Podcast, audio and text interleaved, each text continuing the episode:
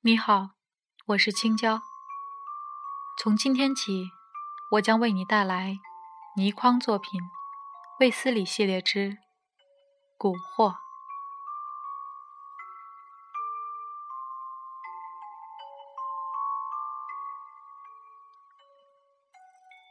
这是卫斯理早期的故事之一，距离记载时间已发生超过二十年。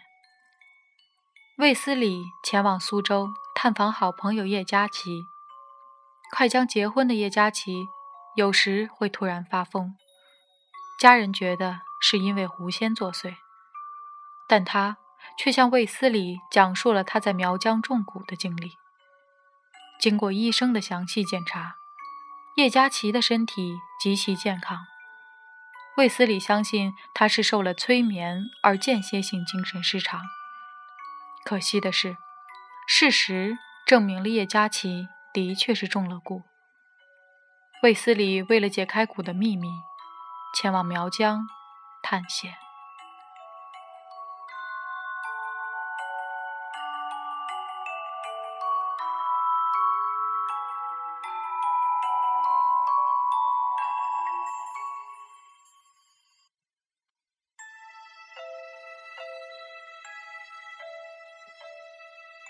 第一步，阖家上下神态可疑。在未曾全部记述这件怪事之前，有几点必须说明一下。第一，这不是近代发生的事，它发生到如今已超过二十年。正因为已超过二十年，所以使我有勇气将它记述出来，而不再使任何人因为我的旧事重提而感到难过。第二，我想记述这件事，是在这件事的发生之后，以及这件事的几个意料不到的曲折全都过去了之后决定的。也就是说，约在二十年前，我已决定记述这件事，所以“蛊惑”这个名称早已定下。我的意思是因为整件事和蛊是有关的，“蛊惑”表示蛊的迷惑，或是蛊的诱惑之意。事情开始在苏州，早春，天气还十分冷。我乘坐北方南来的火车，越是向南驶，就越使人浓烈地感受到春天的气息。等到火车一度过了长江，春天的气息更浓了。我是在江南长大，因为求学而到北方去，已有两年未回江南。所以，在车子过了江南之后，我感到了一股莫名的喜悦。那种喜悦使我坐不住，而在车厢之中不住地来回走，甚至好几次打开车门，让其实还很冷的春风卷进车厢来。那时我还很年轻，我的这种动作只不过是为了要发泄我自己心中的喜悦。并没有考虑到会妨碍到别人。当我第三次打开车厢的门时，我听得车厢中传来了一阵剧烈的咳嗽声。接着，一个人用十分怪异的声音喊道：“将门关上。”我转过身来，车厢中的人不多，我所搭乘的是头等车厢，连我在内。车厢中只有六个人，那个正在咳嗽的是个老者，大约五十多岁，穿着一件皮袍，皮袍的袖子卷起，翻出上好的紫貂皮。他一面在咳嗽，一面身子在震动着。我还可以看到他的手腕上戴着好几个玉镯，其中有两个是翠玉的。虽然我只是远远看去，但是。我也可以肯定，那是一等一的好翠玉，是极其罕见的东西。从衣着装饰来看，这个人一定是个富翁。但是，不知怎的，当我一看到他，就觉得这个人的神情十分怪异，十分邪门，实在是无法说得出来。可以说，只是一种直觉，但是却已在我的心中造成了一种根深蒂固的印象。在那老者的身边坐着一个二十多岁的年轻人，那年轻人正怒目的望着我。刚才对我发出呼喝声的，当然就是他了。我在向他们打量了一眼之后，因为其错在我，所以我向他们抱歉的笑了一下。对不起啊。本来我对着一老一少道了歉，事情可以说完结了。我虽然感到这老者有一种说不出来的怪异，但我急于赶到苏州去参加我好友的婚礼，所以我也不会去深究他们的身份。可是，一听到那年轻人对那老者所讲的几句话，我不禁呆了一呆。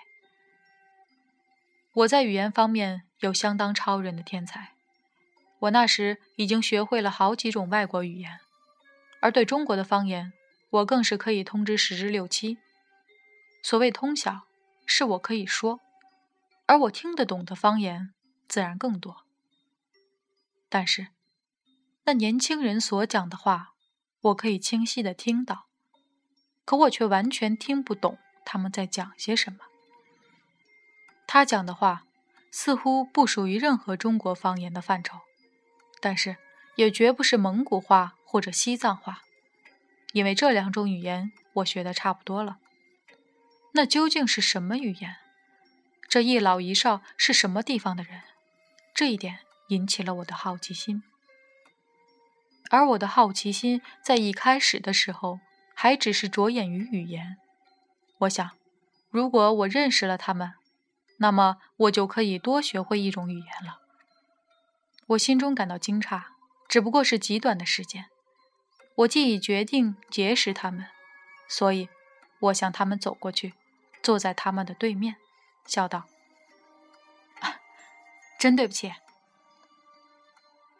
那老者。已经停止了咳嗽，只是以一种异样的眼光望着我，看不出他对我是欢迎还是不欢迎。不过他旁边的年轻人却表示了强烈的反应：“先生，请你别坐在我们的对面。”年少气盛是每个人都免不了的，我年纪轻。笑眼迎了上去，居然碰了这样一个钉子，当然觉得沉不住气。我的笑容变得十分勉强。我道：“我是来向你们道歉的，你不知道吗？”我说：“先生，请别坐在我们的对面。”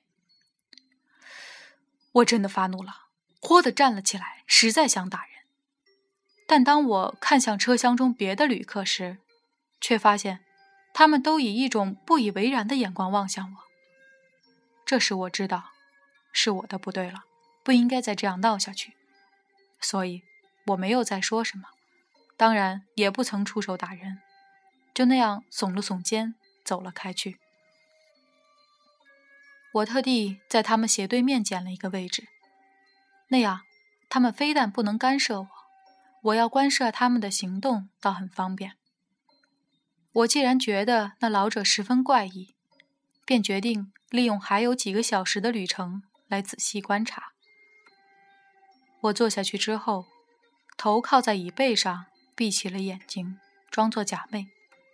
但实际上，我的眼睛不是完全闭上的，而是睁着一条缝，在监视着他们。那一老一少两人一动不动地坐着，几乎不讲话。就算偶然交谈几句，我也没有法子听得他们在讲什么话。我注意了近半个小时之后，只感到有一点可疑，那便是一只旧藤箱。那时候，当然没有玻璃纤维的旅行箱，但是大大小小的皮箱还是有的。以那老者的衣着装饰，可以表示他是一个富有的人。那么。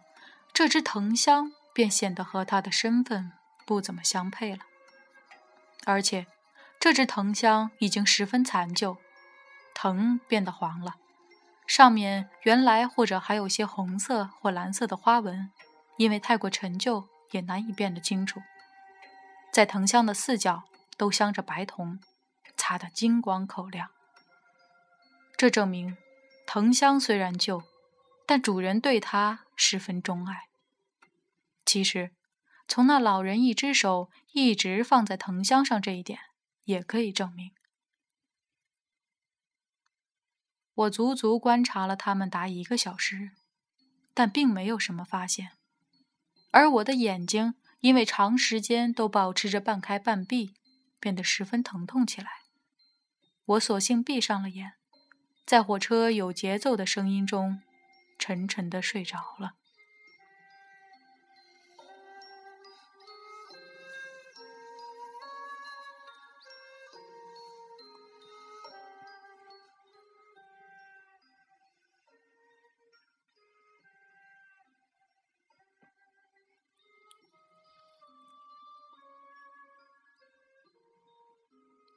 今天的故事就到这里，晚安。本期节目播放完毕，支持本电台，请在荔枝 FM 订阅收听。